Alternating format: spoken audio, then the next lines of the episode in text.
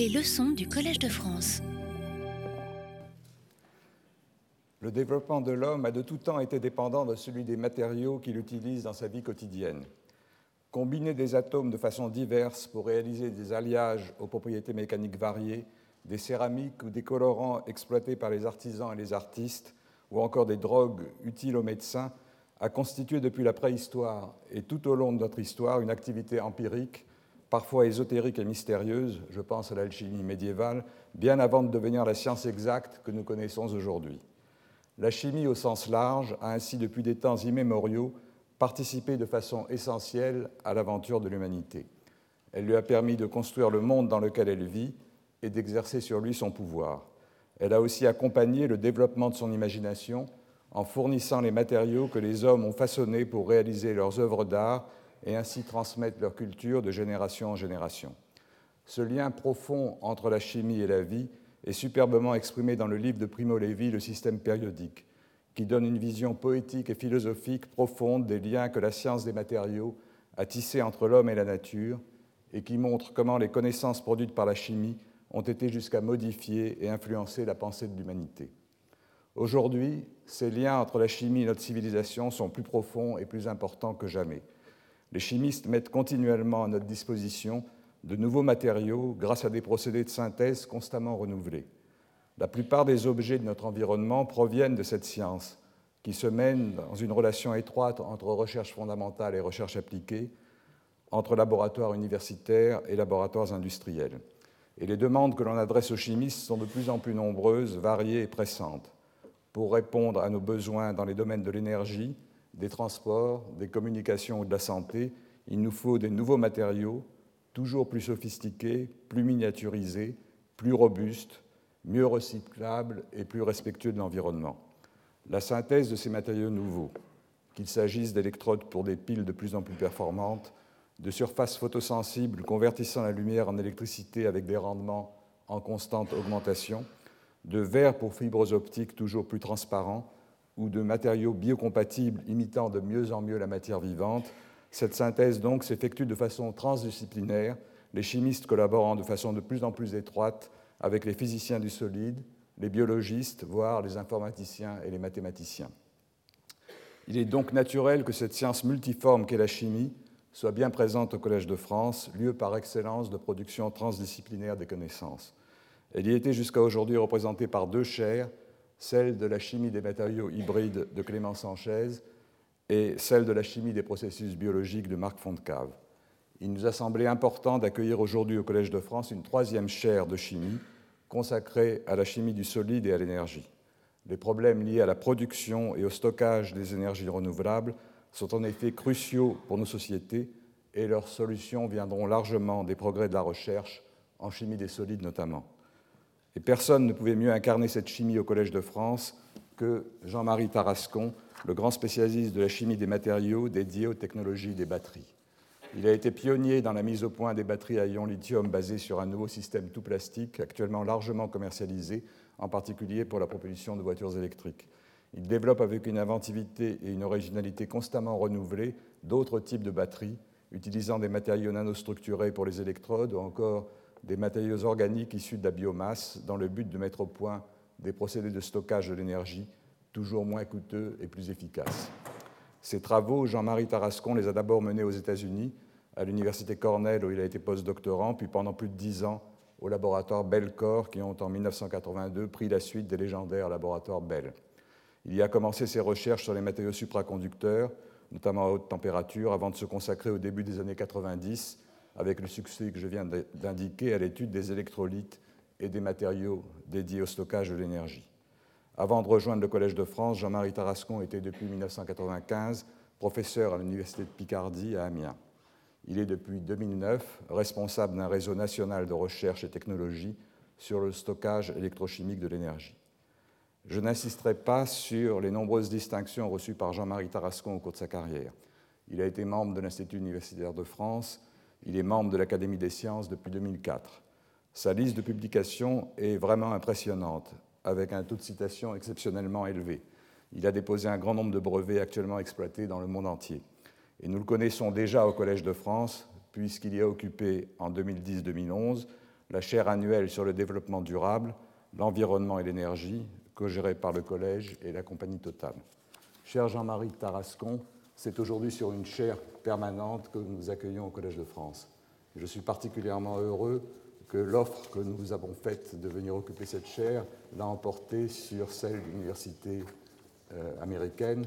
Le fait que vous ayez eu à faire ce choix euh, témoigne euh, de la reconnaissance que vous ont apporté vos travaux remarquables et le fait que vous ayez choisi la France, l'université de Picardie d'abord, puis le Collège de France, démontre que, d'une part, notre pays peut conserver garder ces chercheurs de talent, ces chercheurs de renom, et d'autre part que notre institution, le Collège de France, est un pôle d'attraction unique dans le cadre de la grande compétition internationale pour l'excellence scientifique.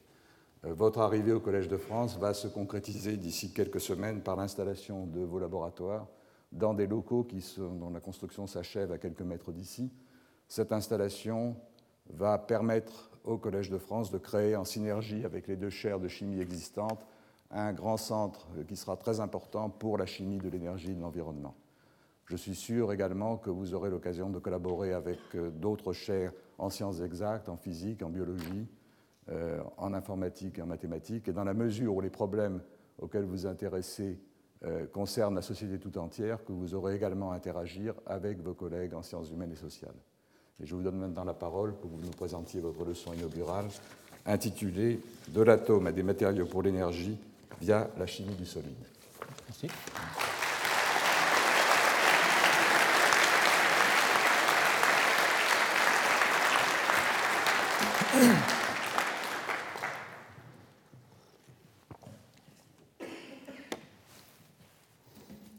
Monsieur l'administrateur, chers collègues, chers amis, mesdames et messieurs, bien qu'ayant déjà présenté à cette tribune, il y a de cela deux ans, une leçon inaugurale dans le cadre de la chaire annuelle développement durable, je peux témoigner qu'il s'agit ici d'un exercice toujours ainsi intimidant.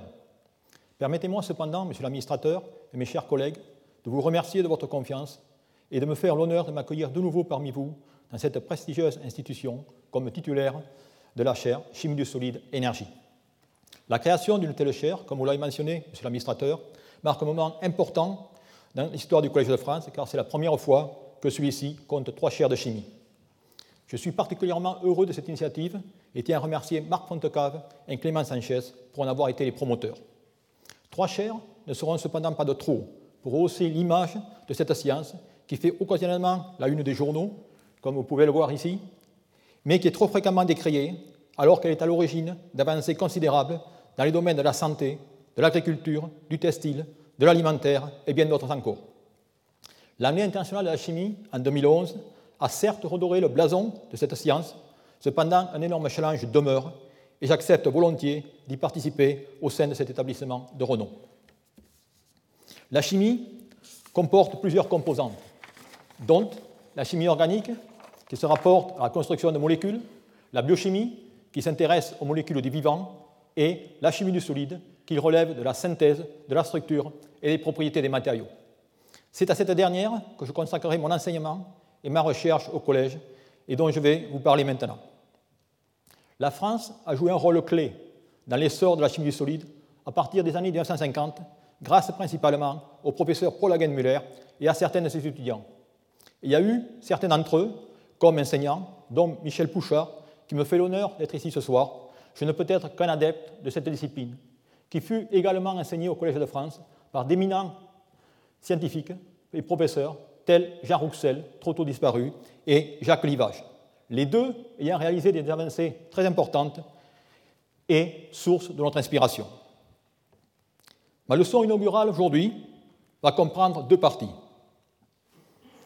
La première, je vais d'abord vous rappeler comment la chimie du solide, qui était initialement une série de recettes similaires à l'art culinaire, est devenue, avec le temps, et suite aux découvertes scientifiques du XIXe siècle, une véritable science de la matière et de la transformation. Ensuite, en m'appuyant sur quelques exemples issus principalement de ma recherche, je montrerai comment, par l'expérience, le chimiste peut révéler les secrets de la matière, mieux la comprendre, et ce, afin de pouvoir la transformer de façon raisonnée pour créer des matériaux à valeur ajoutée ou à fonctionnalité recherchée pour l'énergie. je commencerai cette leçon en rappelant que l'histoire de l'humanité est étroitement liée à celle des matériaux et à celle de la chimie. Voyons deux exemples relevant du domaine de la chimie du solide. Le premier concerne la synthèse de barreaux de silicium à haute pureté dans les années 1960, qui a donné à la microélectronique et à l'informatique l'essor qu'on lui connaît aujourd'hui. La deuxième relève du développement des fibres optiques. En effet, ces conducteurs de lumière par lesquels transitent votre téléphone, votre vidéoconférence, vos données informatiques ont également révolutionné notre façon de faire les communications et de nous entretenir entre nous. Mais voyons donc quel est aujourd'hui le problème sociétal auquel la chimie, en général, et la chimie du solide doit répondre. Si l'on en juge toutes les instances mondiales, eh bien l'énergie apparaît comme le problème sociétal le plus important que notre planète devra résoudre. Et les conditions, il va falloir doubler cette énergie produite en ayant un taux de CO2 moindre. D'où bien sûr, une grande lumière d'espoir existe en remplaçant les énergies fossiles qui sont en voie d'épuisement par des énergies renouvelables comme celles provenant du soleil ou l'éolien et ainsi de suite. Cependant, pour réussir dans cette transition énergétique, eh bien, il va falloir mieux gérer, mieux transporter, mieux stocker, mieux convertir ces énergies et surtout de façon fiable, à bas coût et à grande échelle. Voilà le challenge. Par conséquent, pour gérer cette situation de la capture à l'utilisation de l'énergie, eh comme vous pouvez voir, il y a plusieurs technologies. On y trouve des technologies de conversion, notamment au niveau de l'éolien, des panneaux solaires, du. On y trouve également des technologies de dispositifs électrochimiques, c'est-à-dire de batteries, supercondensateurs, et ainsi de suite. Et également technologies de transport avec des matériaux supraconducteurs.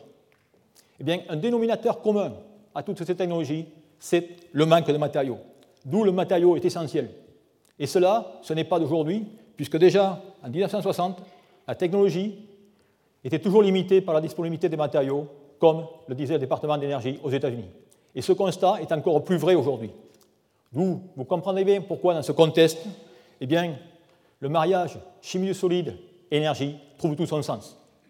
Cependant, ce mariage n'a rien d'original puisqu'il existait déjà dans l'Antiquité. En effet, si l'on en croit les fouilles archéologiques qui ont eu lieu dans la région de Bagdad, elles ont directement mis à jour un objet datant du IIIe siècle avant Jésus-Christ, qui se comportait, comme on peut voir ici, d'une poterie,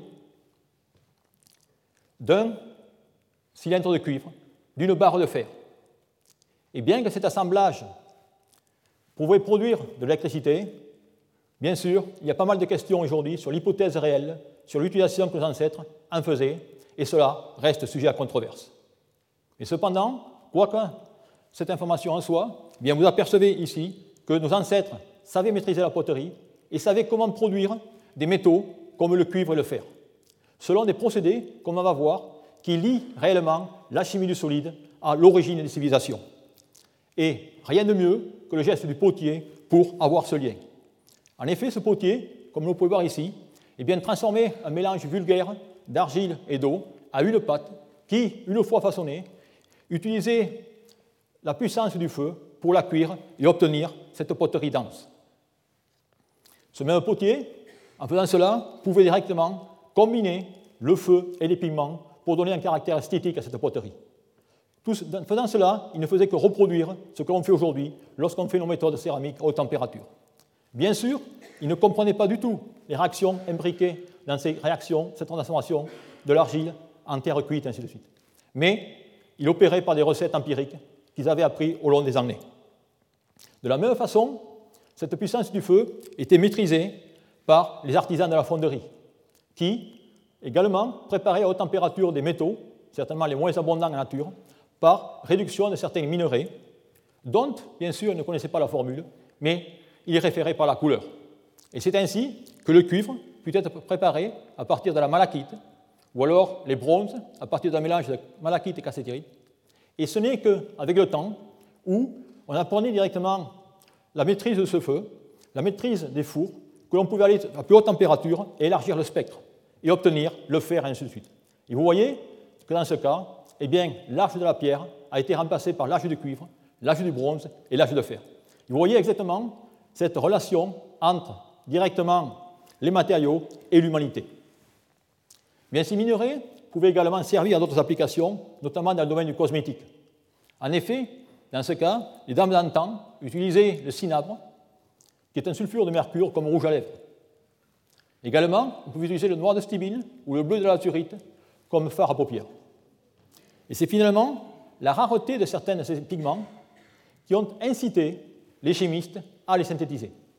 Et la première synthèse artificielle d'un pigment date de 5000 ans avant Jésus-Christ. Dans ce cas, ils utilisaient un mélange astucieux de copeaux natifs de rougeâtre, de dépôts marins, de sable et d'eau, qui, à haute température, donnait une, couleur, une poudre bleutée qui était le bleu égyptien. Et l'ironie du sort a voulu que cette recette se perde avec le temps. Et ce n'est finalement qu'avec l'amendement de la chimie moderne, dans les années au XIXe siècle, qu'on a pu identifier la composition et retracer toutes les réactions chimiques qui avaient été imbriquées dans cette synthèse. Tout ça vous montre finalement qu'au long des années, les ancêtres avaient su établir des recettes pour fabriquer tous ces matériaux, mais bien sûr, ils n'en comprenaient pas la science. Maintenant, le passage de la recette à la chimie moderne, qui va être basée sur des lois scientifiques, a été un travail de longue haleine. Longue haleine qui n'a pas été facilité du tout par les alchimistes, dont la devise est de transformer les métaux en or, et qui associait magie, spiritualité au mot chimie. Ces alchimistes n'utilisaient pas des briques élémentaires, comme indiqué ici, mais ils manipulaient, dans ce cas, des composés tels le feu, l'air, la terre ou l'eau pour préparer leurs composés. Et comme vous pouvez le voir ici, ils avaient déjà certainement une intuition de la symétrie ou de ce que va être la matière. Eh bien, il a fallu 2000 ans pour passer directement de ces éléments composés aux éléments chimiques qu'ils ont constitués et finalement aux 33 éléments de Antoine Lavoisier, qui est considéré comme le père fondateur de la chimie moderne. Ces travaux de Lavoisier ont suscité une grande, une effervescence, je dirais, de la chimie dans, dans toutes les formes de domaines, avec également la recherche de nouveaux éléments. Et d'ailleurs, certains professeurs du Collège de France se sont parfaitement illustrés dans ce domaine. Ici, Nicolas Vauquelin a découvert le chrome, le beryllium, Louis-Jacques Thénard a isolé le silicium, découvert le bore, l'eau oxygénée et le bleu de cobalt. Et finalement, on doit le brome à Antoine Jérôme Ballard. Eh bien, parallèlement à cette méthode, la chimie du solide était un peu à retrait, malgré les travaux de quelques pionniers qui allaient poser finalement les bases de la cristallographie. En effet, Romé de Lille, dans ce cas, allait directement poser les lois de symétrie et de la constance des angles qui déduisaient tout simplement de l'observation du faciès des cristaux. Ensuite, René Juste oui écrivait ou proposait dans son livre le traité de minéralogie, la maille cristallographique. Mais cependant, à cette époque, c'était une époque de frustration pour la bonne et simple raison, c'est qu'on n'avait aucun, aucun moyen analytique de regarder réellement la matière. Et cette époque de frustration est très bien résumée par cette citation d'un physico-chimiste américain, Harry Carell Jones, qui écrivait On ne connaît pas la structure du sel de cuisine ou de la glace. Nous n'avons pour le moment aucun moyen fiable de résoudre ces simples problèmes du solide. Notre ignorance est quasi totale. Vous allez voir que cette phrase va devenir caduque très vite. cela grâce à deux découvertes importantes. La première, celle du rayonnement X par Röntgen, qui permet de rendre, de rendre visibles les squelettes. D'ailleurs, il le démontra brillamment en utilisant ici la main de son épouse plutôt que la sienne, car il ne savait pas du tout quels étaient les effets néfastes de ce rayonnement. Le deuxième, c'est Max Van Laue, qui lui a eu l'idée d'utiliser ce rayonnement pour illuminer un cristal et pour obtenir ce cliché de diffraction contenant des tâches. Et ça, c'était la première révélation de l'ordre et de la symétrie dans la société d'atomes que constitue le cristal. Ainsi, la, technique de diffraction X voyait le jour, et bien sûr, elle fut rapidement développée par les Bragg, père et fils, qui, outre de proposer les lois, ont résolu des centaines de structures, dont, par exemple, comme vous pouvez le voir ici, la structure du diamant et du chlorure de sodium et bien d'autres encore. À titre d'exemple, je dirais tout simplement qu'un grain de sel de cuisine de 1 mm3 contient autant d'atomes que vous avez d'étoiles dans l'univers. On savait la position des atomes. Maintenant, quelle était la force qui allait les lier ces atomes? Eh bien, heureusement, à la même époque, l'atomistique, qui est l'approche quantique de la matière infiniment petite, se développait et permettait de lever ce mystère de l'atome en plaçant l'électron dans des orbitales. On pouvait, dans ce cas, avoir la direction, l'énergie, et ainsi de suite. Et cela grâce aux équations de Schrödinger. Cette découverte permit à Linus Pauling de lever le voile sur la liaison chimique, qui résultait d'un recouvrement d'orbital et d'introduire des concepts d'électronégativité et ainsi de suite. Cependant, à ce stade, un pas restait à franchir, surtout pour les chimistes du solide. Qu'advenait-il de cet électron lorsqu'on passait de la liaison et qu'on allait directement dans cette société d'atomes qu'est le cristal eh Bien là aussi, il fallait voir ce qui s'est passé. Eh bien, c'est l'approche quantique du cristal appliquée à celui de la molécule ou vice-versa, qui permet, via des approximations judicieuses, d'établir la structure de bande des matériaux, comme nous pouvons voir ici, dont le dernier niveau va être un niveau de Fermi. Et cette structure de bande va jouer un rôle essentiel pour les chimistes et surtout pour les physiciens dans la prédiction des propriétés des matériaux. C'est ainsi qu'on avait mis, du XXe siècle, quatre forces, retrouvées et qui ont bénéficié à l'essor de la chimie du solide. On savait maintenant la structure de l'atome, la liaison chimique, la structure cristallographique et la structure de bande. Eh bien, c'est cela qui a permis le renouveau de la chimie du solide, qui est une science basée sur le rationnel propriété-structure pour élaborer de nouveaux matériaux à fonctionnalité spécifique.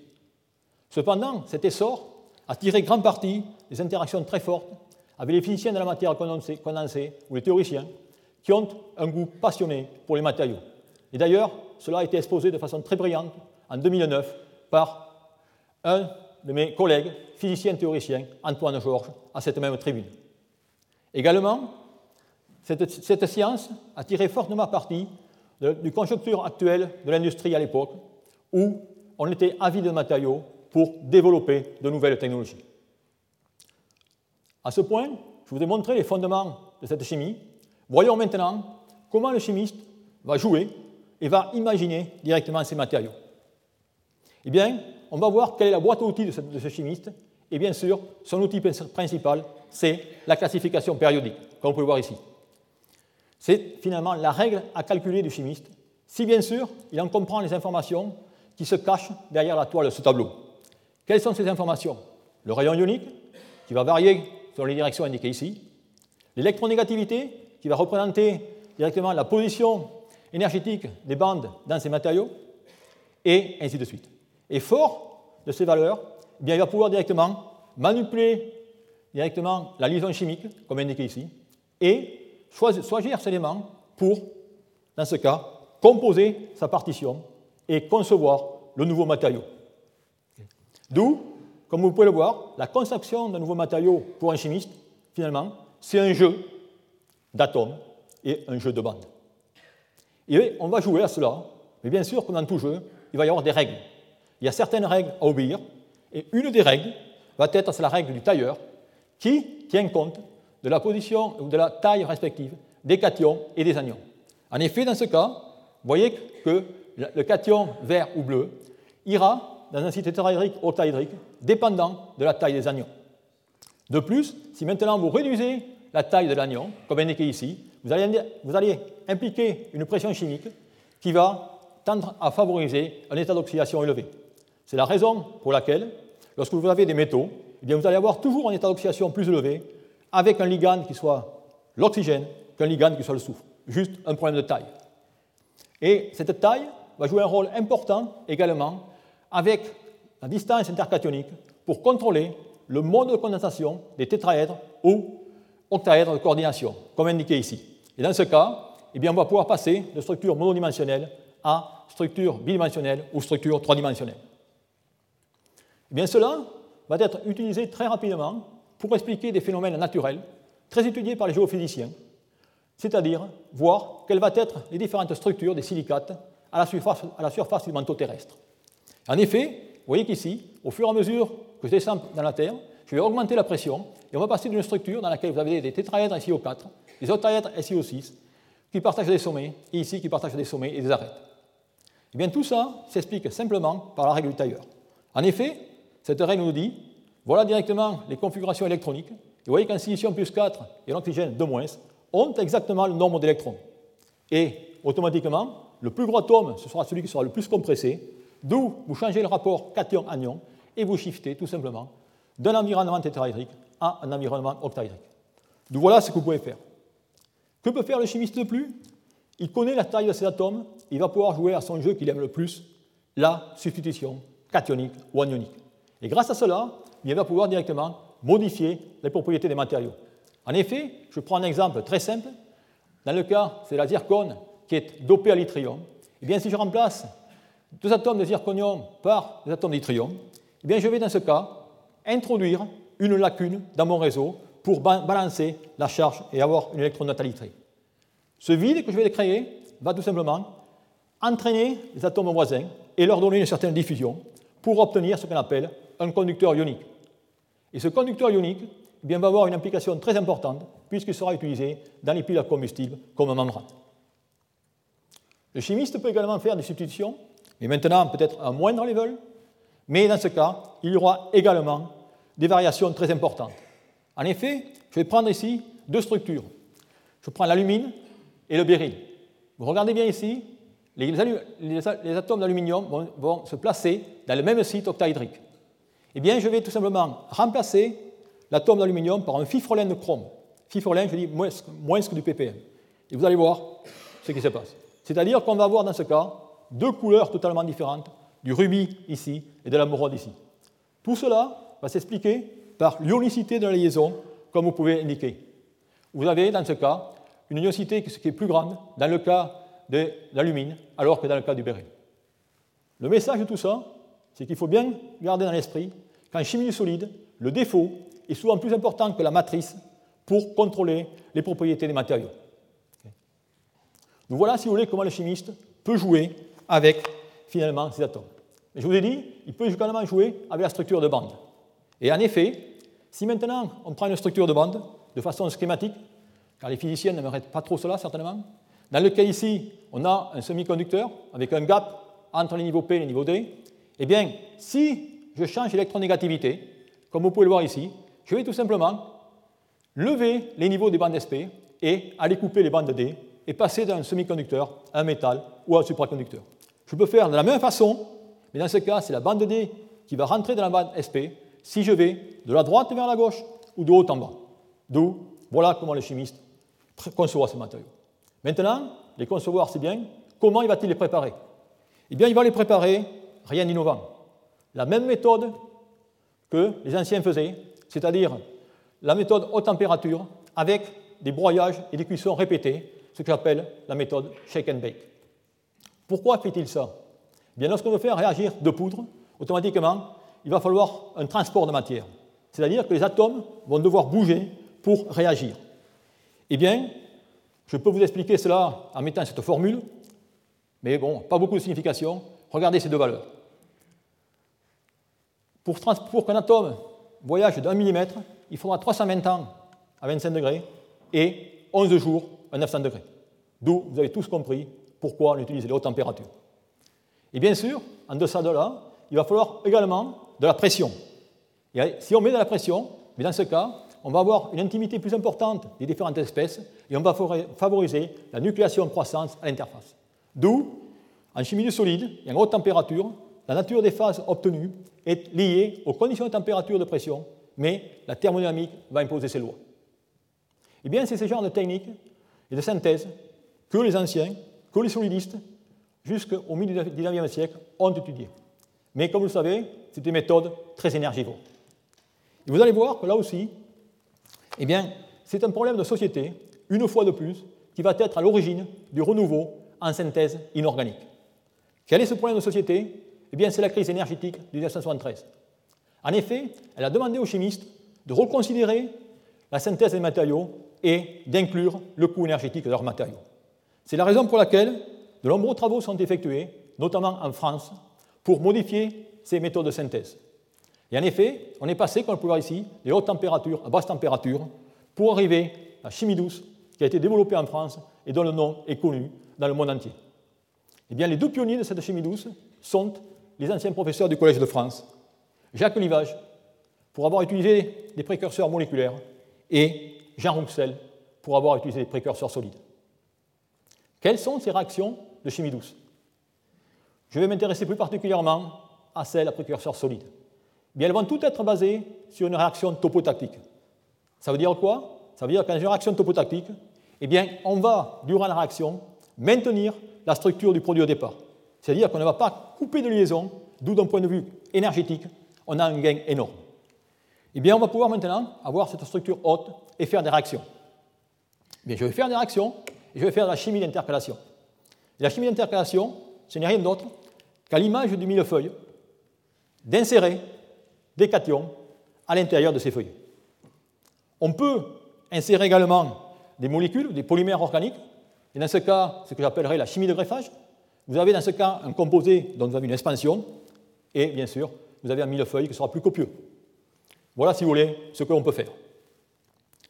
Eh bien, je dirais que c'est dans les années 80, dans une période de profond remaniement, de profond changement, où on passait de la chimie haute température au procédé de chimie douce, avec également, comme vous pouvez voir ici, un second choc pétrolier qui demandait un effort tout particulier pour abaisser les coûts de synthèse des matériaux, que je faisais mes premiers pas dans la recherche.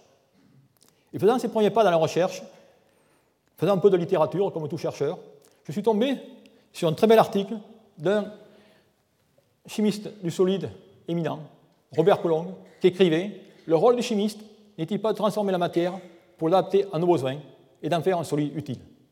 Eh bien, cela allait être la devise de toutes mes recherches depuis ce temps, je travaille soit sur les matériaux magnétiques, soit sur les matériaux supraconducteurs, soit sur les matériaux ferroélectriques, optiques ou matériaux d'électrode. Voilà ce que je fais. Eh bien, bien sûr, je ne vais pas pouvoir vous parler de tous ces matériaux, mais j'ai choisi tout simplement les matériaux qui vont être reliés à l'énergie. Tout d'abord, pour l'économiser, je parlerai du transport d'énergie, et dans ce cas, on parlera de matériaux supraconducteurs, qui sont des matériaux qui, en dessous d'une certaine température, qu'on appelle la température critique, présentent une résistance nulle et bien sûr n'ont pas d'effet Joule. Bien, de tels matériaux pourraient tout simplement nous permettre d'économiser les 11% d'énergie qui sont actuellement perdus aujourd'hui lorsqu'on transporte l'électricité par les lignes haute tension. Le deuxième type de matériaux que je vais étudier, c'est les matériaux qui vont pouvoir stocker de l'énergie et qui vont pouvoir les restituer lorsque on va en avoir besoin selon la demande. Et ces matériaux eh bien, vont être des éléments principaux des batteries, des piles à combustible, ainsi de suite. Alors bien sûr, pourquoi j'ai choisi ces deux matériaux? Ce n'est pas le plus hasard. C'est tout simplement parce qu'il y a une synergie entre ce type de matériaux. C'est-à-dire que le même composé peut avoir les deux fonctions. Peut-être un matériau supraconducteur et également un matériau pour batterie. Et de plus, ils vont être basés sur des réactions redox. Réactions redox sont des réactions dans lesquelles vous allez avoir un transfert d'électrons, c'est-à-dire de l'électricité. Eh bien, nous allons maintenant, dans cette seconde partie, voir quels sont ces matériaux. Car je suis sûr que certains d'entre vous s'inquiètent et doivent se dire de quel matériau va-t-il nous parler? Eh bien, je vais prendre trois exemples. Le premier exemple, je vais regarder les phases de cheval et les, cuprates supraconducteurs vus pour l'approche chimie douce, de façon à vous montrer la richesse de cette approche. La deuxième sera les chemies d'insertion des oxydes lamellaires, de façon à vous révéler un nouveau mécanisme réactionnel et également montrer l'importance d'une recherche fondamentale appliquée. Et enfin, le troisième concernera l'élaboration de matériaux d'électrode dans le contexte du développement durable, cela pour montrer finalement que cette chimie du solide est très adaptative également. Nous commençons par les phases de Chevrel. Bien sûr, elles ont été découvertes par Roger Chevrel, un Français, dans les années 70, et ces matériaux, comme on peut voir ici, sont constitués d'entités MO6-SE8 qui forment, dans ce cas, des tunnels à l'intérieur duquel les ions, cuivre et autres vont y aller. On se rappellera de ces entités pour la suite, ainsi le fait que le cuivre est un atome très peu polarisant, et ainsi que le est un atome très réducteur. Que peut-on faire avec cela? Eh bien, tout d'abord, vous allez voir, on peut prendre ces matériaux et par une simple réaction d'oxydation dans l'iode, on peut l'oxyder et sortir le cuivre pour avoir cette structure ouverte. Maintenant, cette structure ouverte, elle est idéale pour faire cette chimie douce. En effet, je vais pouvoir y mettre du lithium, du sodium, du magnésium et développer des batteries au lithium, sodium et magnésium. Mais je vais pouvoir également y mettre d'autres métaux à basse température, à 200 degrés, comme l'étain, l'indium, le thallium, mercure. Et à l'époque, il s'est trouvé que lorsqu'on a fait ces mesures, la phase de thallium était celle qui présentait la supraconductivité la plus haute des phases de Chevrel, comme indiqué ici. Nous voilà ce que l'on peut faire. Un autre jeu, aussi spectaculaire, est indiqué ici. En effet, si je reprends ces matériaux, eh bien, je vais pouvoir, dans ce cas, déplacer les atomes de cuivre. Par une simple réaction électrochimique, vous voyez que l'atome de cuivre va être déplacé et je vais avoir le cuivre métallique. Et cette réaction est réversible. D'où par conséquent, on avait mis à jour une autre type de réaction, qui est la réaction de déplacement. Mais là aussi, pour que cette réaction soit utile, il faut qu'elle soit complètement réversible. Eh bien, il nous a fallu 7 à 8 ans, et grâce à nos collaborations avec Jean Galli de Toulouse, nous avons pu isoler un matériau dont la formule est indiquée ici. Vous voyez, toujours pareil, vous avez toujours votre millefeuille, avec dans ce cas, ce n'est pas de la crème, c'est du cuivre. Le matériau a une très, belle structure. Maintenant, lorsque je vais le réduire par le lithium, regardez ce qui se passe. On, a, on, crée, simplement des pieuvres avec des tentacules, dont les tentacules sont des dendrites de lithium. Et de façon spectaculaire, eh bien, lorsque je vais oxyder ce matériau, eh bien, comme vous pouvez voir ici, je, suis, je reviens sur le matériau de départ. Ça veut dire qu'en ce cas, on a une réversibilité parfaite. Et cela est tout simplement dû au fait que dans ces feuillets, vous avez, des atomes en rouge ici, qui donnent un certain pivot à ces feuillets et une certaine élasticité. Et par cela, on a montré que ces réactions de déplacement peuvent être parfaitement réversibles et utilisées pour des matériaux d'électrode. une autre richesse de ces phases de Chevrel est tout simplement le fait qu'elles résident sur des entités MO6-SO8. Eh bien, on va pouvoir également, en fonction de la température, faire des réactions de condensation et obtenir, en associant 2, 3, 4, 5, et ainsi de suite, comme vous pouvez voir ici, des matériaux de dimensionnalité de plus en plus importante, avec le dernier ici étant un composé monodimensionnel. Et bien sûr, cela n'est pas sans nous rappeler la belle chimie de Lego que Gérard Ferré fait dans les composés mésoporeux. Mais dans ce cas, il fallait solubiliser ces composés. Eh bien, c'est ce que nous avons réussi à faire. Nous sommes partis, bien sûr, de ce matériau, car dans ce cas, les interactions entre différentes chaînes étaient relativement faibles.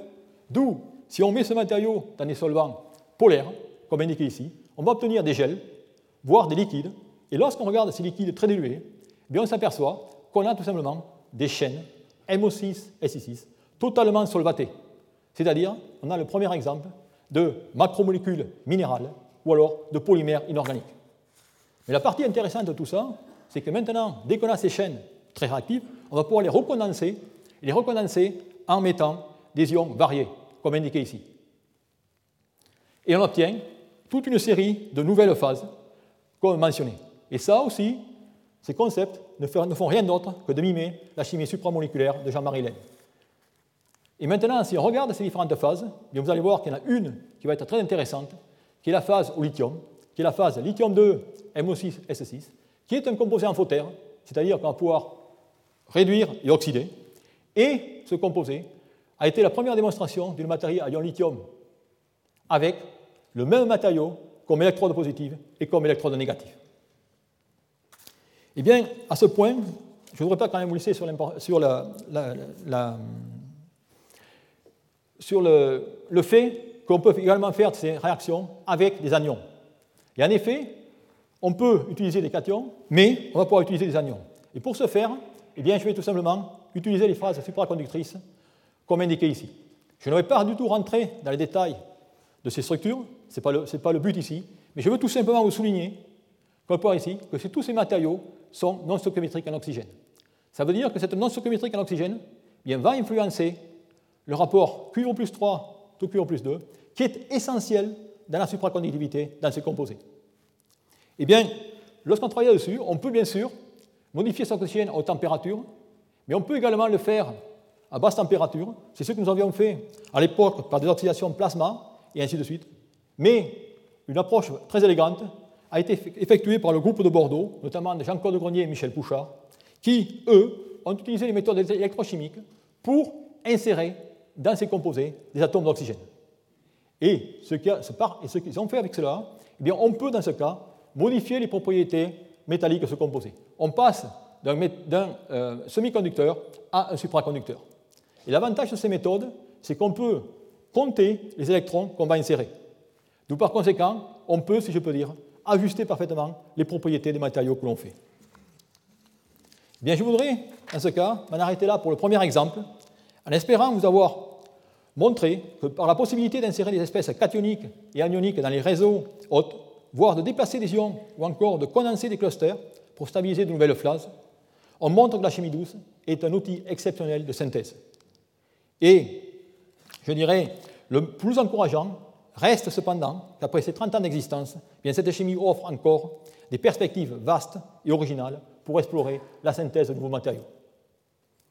Je voudrais maintenant aborder mon second exemple, qui va traiter du sujet fondamental en relation avec un sujet appliqué.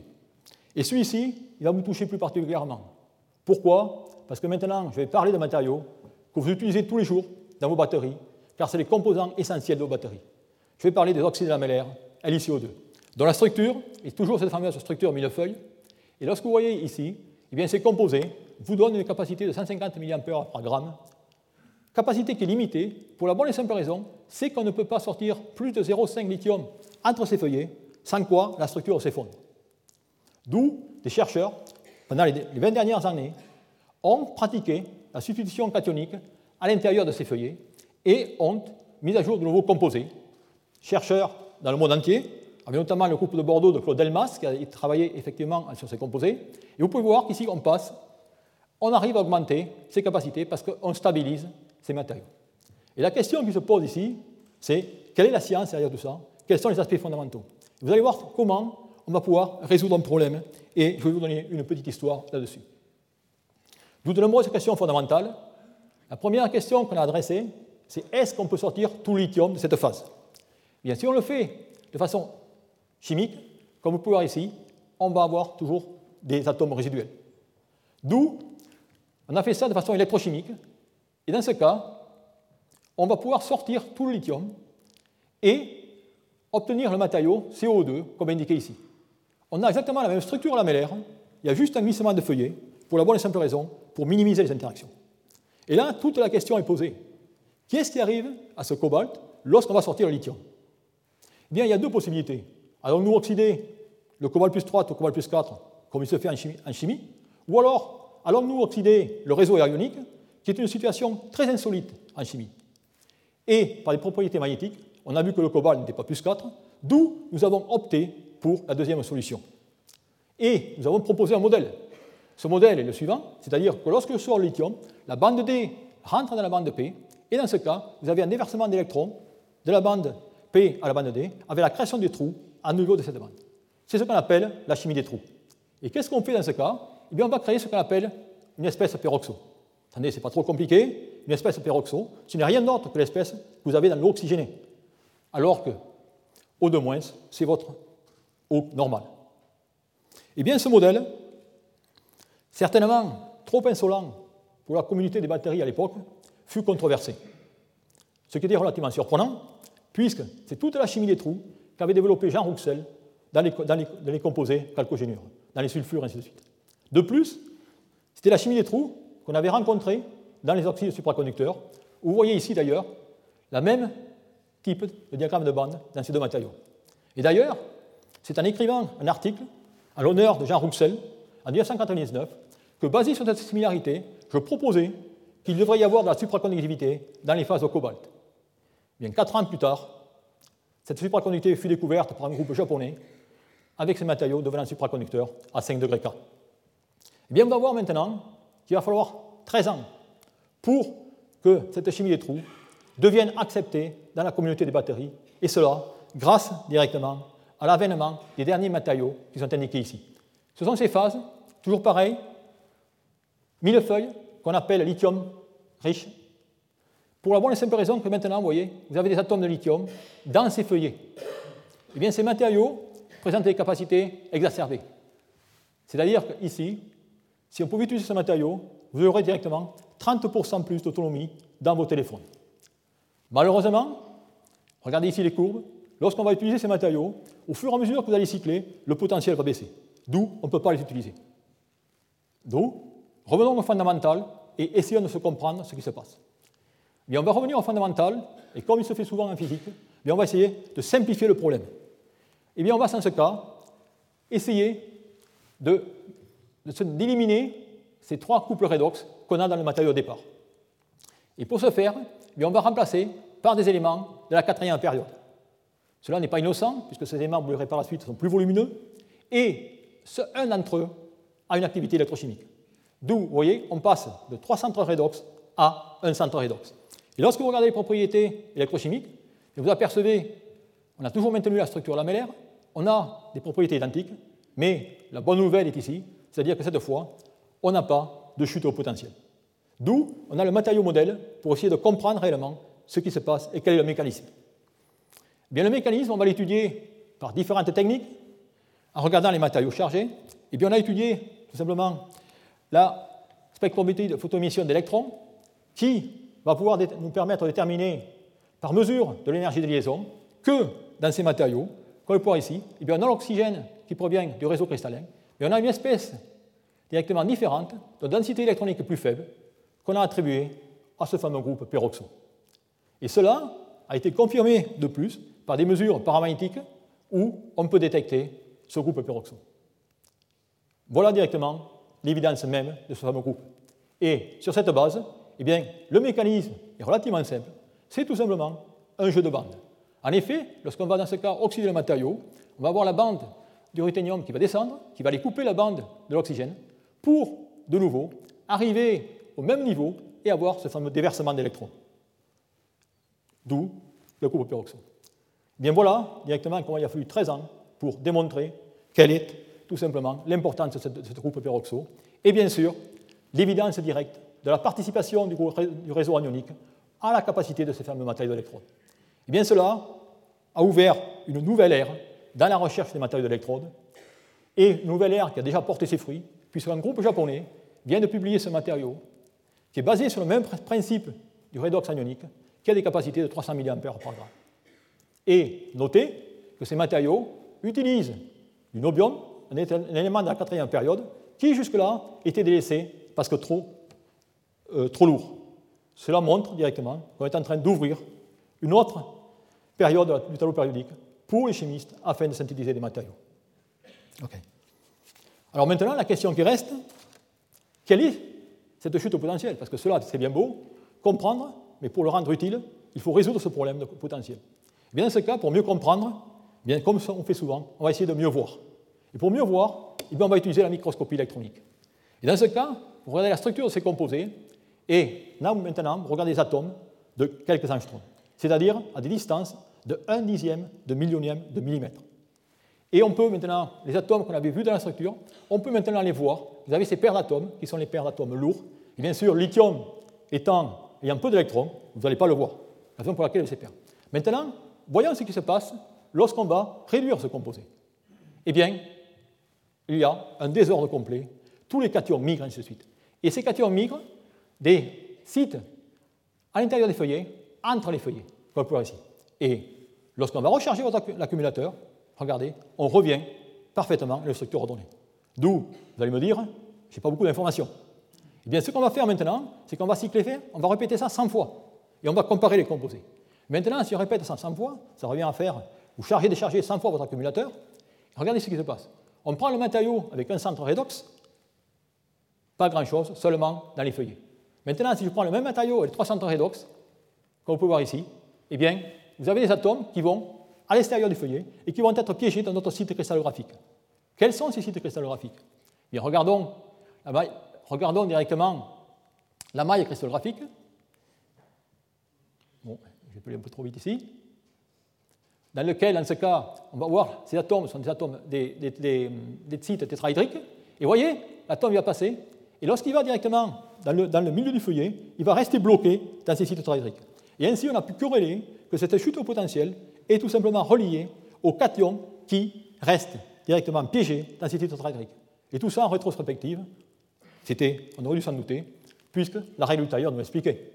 En effet, le manganèse étant beaucoup plus petit que l'étain, c'est lui qui va passer en site tétraédrique, alors que l'étain n'y passera pas. Et par cette étude, eh bien, on a tout simplement pu comprendre quelle est l'origine de ce problème, et bien sûr maintenant désigner les matériaux pour le contourner. Donc voilà, si vous voulez, mon second exemple, que je voudrais conclure dont le but était de montrer, de révéler une avancée notoire dans le domaine des matériaux, avec pour but de sensibiliser également sur les bienfaits de poursuivre des problèmes fondamentaux émanant de problèmes technologiques concrets. Et je pense qu'il serait plus astucieux de promouvoir une complète synergie entre la science et la technologie pour répondre rapidement à nos problèmes de société que d'opposer fondamental et appliqué, comme c'est souvent le cas. Cela dit, je vais passer à mon troisième exemple. Ce troisième exemple eh bien, va maintenant traiter des matériaux pour le cas du développement durable. Et dans ce cas, si je regarde un matériau, comme vous pouvez voir ici, eh bien, il va être une composition chimique, un procédé d'évaluation et une fonction. Et dans le cas du développement durable, eh bien, la composition chimique, il va falloir des éléments abondants. Le procédé d'élaboration, pas question d'utiliser les hautes températures, basse température. Et la fonction, bien sûr, elle va dépendre de l'application que vous voulez. Si je fais un matériau d'électrode, eh bien, on va utiliser un potentiel élevé. Alors maintenant, comment allons-nous faire pour désigner ces matériaux? Il y a deux méthodes. Il y a la méthode de la chimie expérimentale combinatoire, qui est une méthode fastidieuse, qui est directement vouée à la loi du hasard. Ou alors, il y a une méthode déductive, qui est celle indiquée ici, où on va opérer par analogie, on va profiter de la relation structure-propriété et également essayer de comprendre les mécanismes réactionnels. Eh bien, je vais vous montrer un exemple dans lequel on va raisonner de cette façon. Le matériau que je vais vous montrer eh bien, est lithium FeO4. Voilà un composé bien connu dont le potentiel est de 3,45 volts. Il contient du fer, il contient du phosphate, c'est ce que je veux comme élément abondant. Cependant, je veux augmenter le potentiel. Eh bien, je sais que structure propriété me dit, si on augmente, dans ce cas, la ionique, eh bien, on peut augmenter le potentiel. D'où, on va remplacer l'oxygène par un élément plus électronégatif, le fluor, et remplacer le phosphore par un élément plus électronégatif, le soufre. D'où le matériau que je peux concevoir, le voilà. La difficulté, c'est que ce matériau n'existe pas. Et de plus, si on veut le synthétiser, eh bien, ces sulfates sont solubles dans l'eau. D'où, dans ce cas, il faut trouver un autre milieu réactionnel. Et ce milieu réactionnel qu'on a utilisé, ce sont les liquides ioniques, qui n'avaient jamais été utilisés jusque-là en synthèse inorganique, ou, comme vous pouvez voir ici, ces liquides ioniques ne sont rien d'autre que des sels, comme des sels de cuisine, mais qui sont liquides à température ambiante. Eh bien, c'est ce que nous avons essayé. Réaction relativement simple, indiquée ici. On prend un sulfate, on mélange avec du fluorure de lithium en milieu liquide et on obtient la phase lithium FeSO4F, qui a la structure indiquée ici. C'est bien, mais souvent en chimie du solide, avoir un nouveau composé est intéressant, mais comprendre le mécanisme est certainement plus important. Vous allez voir. Si je regarde maintenant le mécanisme, eh bien, je m'aperçois que ce composé, ou du moins le précurseur, a la même structure que le composé que je viens de fabriquer. Si vous m'avez suivi, c'est-à-dire que je suis dans le cas d'une réaction topotactique où la structure n'a pas été modifiée. Et en effet, ce qui se passe, c'est que dans ce cas, je vais avoir tout simplement le remplacement de, de l'eau, la molécule d'eau par F- avec en même temps du lithium plus pour contrebalancer la charge. Et ayant compris ce mécanisme, eh bien, on a pu rapidement synthétiser au moins une vingtaine de nouvelles phases. D'où l'importance de comprendre les mécanismes réactionnels. Attention, je ne veux pas vous dire qu'en chimie du solide, on comprend tout. Loin de là. Vous allez voir l'exemple. En effet, ayant compris cela, on a essayé de faire exactement la même réaction. Tous les ingrédients les mêmes, mais on est passé d'une approche thermale à une approche solide. Qu'est-ce qu'on obtient? Une phase totalement différente.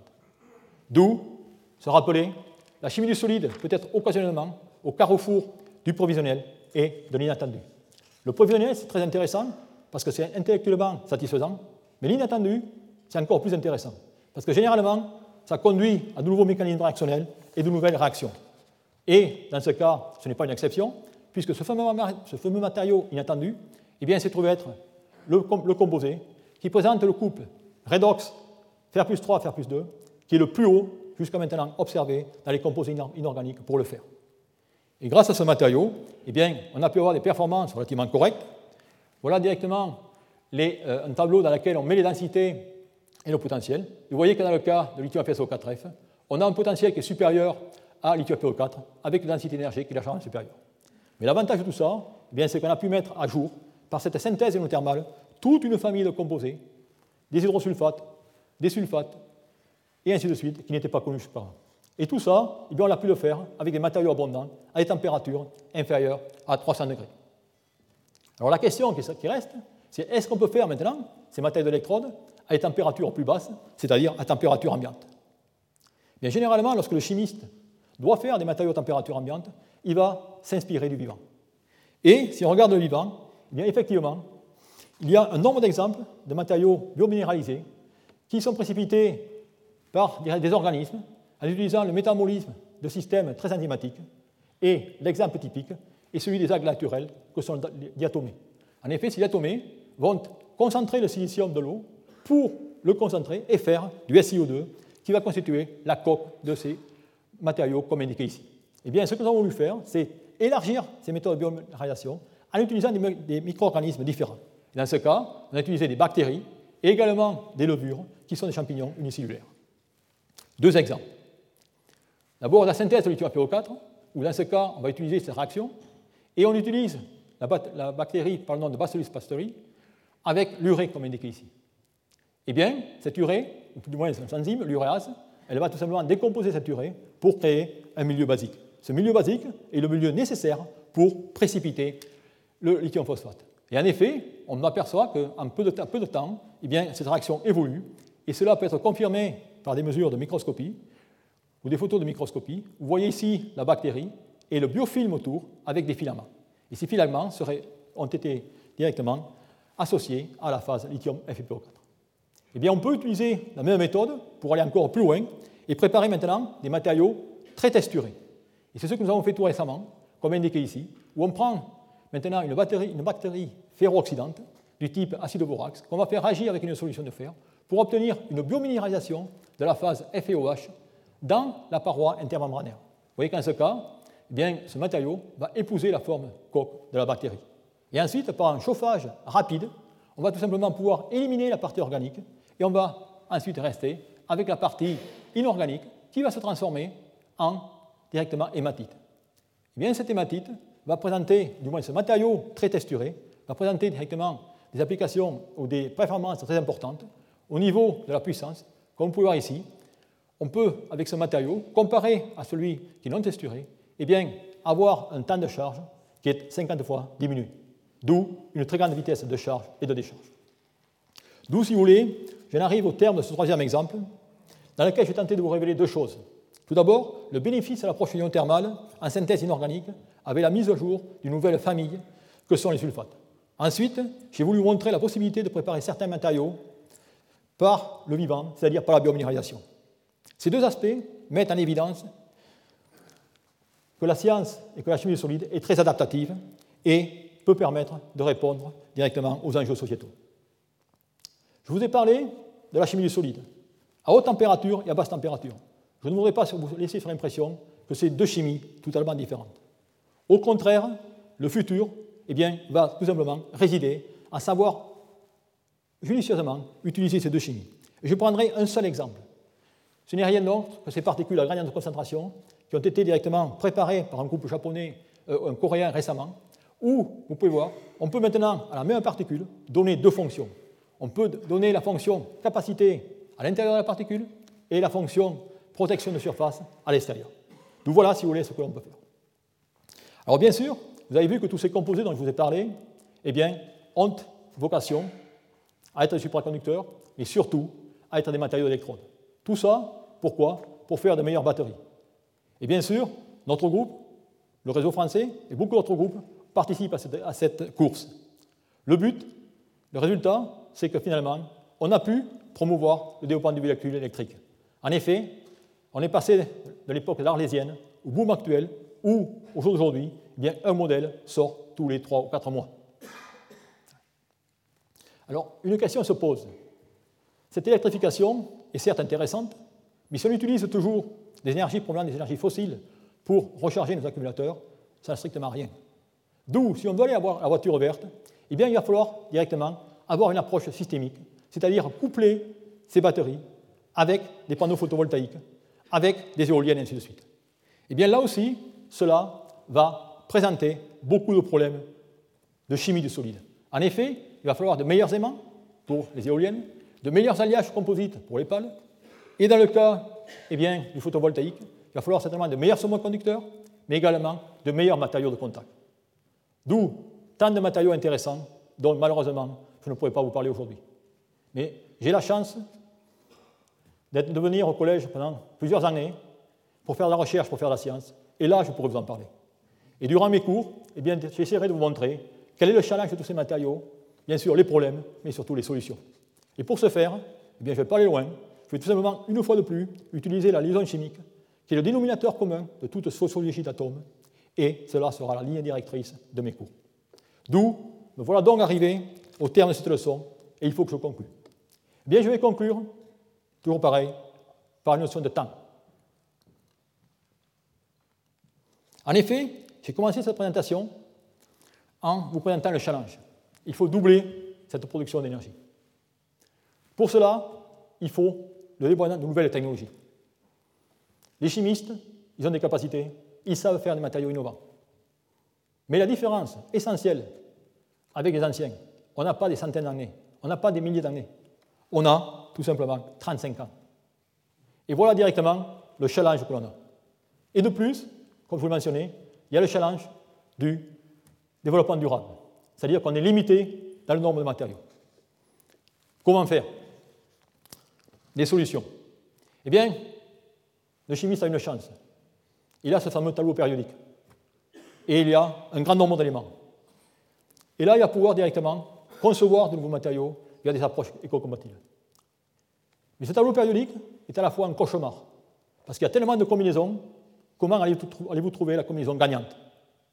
D'où par conséquent, on ne pourra pas y arriver tout seul. Un grand espoir est mis au jour d'aujourd'hui sur la chimie théorique combinatoire raisonnée, c'est-à-dire mimer au niveau des matériaux ce qui se fait en génomie, c'est-à-dire avec l'ADN. Mais attention, l'ADN a seulement 4 bases azotées et 5 éléments. Le tableau périodique en a plusieurs. Mais on va essayer tout simplement d'établir un génome des matériaux. Et finalement, si on veut mieux comprendre, il n'y a pas que la théorie. Si on veut mieux comprendre, comme vous l'avez mentionné, eh bien également, il y a également la microscopie. C'est-à-dire qu'il faut aller voir réellement ce qu'il y a au niveau de la matière. Et tout au long de cet exposé, je vous ai parlé de réactions redox, qui mettent des atomes, qui mettent des électrons en jeu. Bien, au jour d'aujourd'hui, on sait regarder et on sait voir les atomes. La question, peut-on rêver de voir des électrons Car si on arrive à faire cela, on va pouvoir directement contrôler nos, réactions de charge de transfert, et ainsi de suite.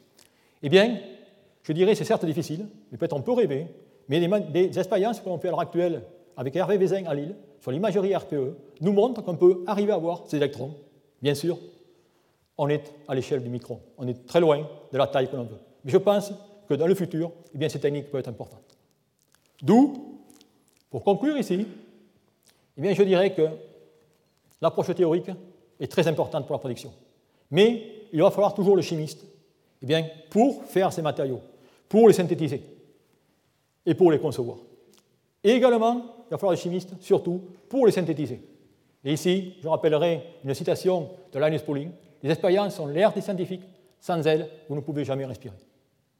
Et enfin, je pense que c'est très important, c'est que pour faire tout cela, eh bien, pour faire des matériaux utiles, il va falloir valoriser la coopération, la multidisciplinarité, ainsi de suite. Et je lirai tout simplement ce passage de Kenneth Gilson. Les problèmes les plus complexes en science ne peuvent être résolus que grâce à l'entière coopération de toute la communauté scientifique internationale. Et ça, c'est très important. Et c'est sur cela que je tiendrai à remercier toutes les personnes avec qui j'ai pu collaborer, et j'ai eu la chance de collaborer durant toutes ces années. Tout d'abord, mes collègues à Bell Labs et à Belcor, durant lesquels je travaillé 15 ans.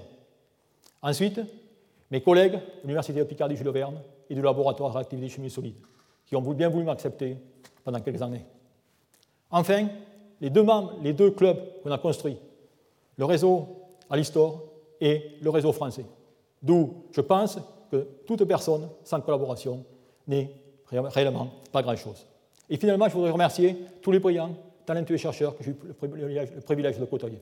Et bien sûr, je voudrais également remercier mon épouse, Régine, mon fils, Adrien, qui, qui pense que je suis souvent de Mars et non de la Terre.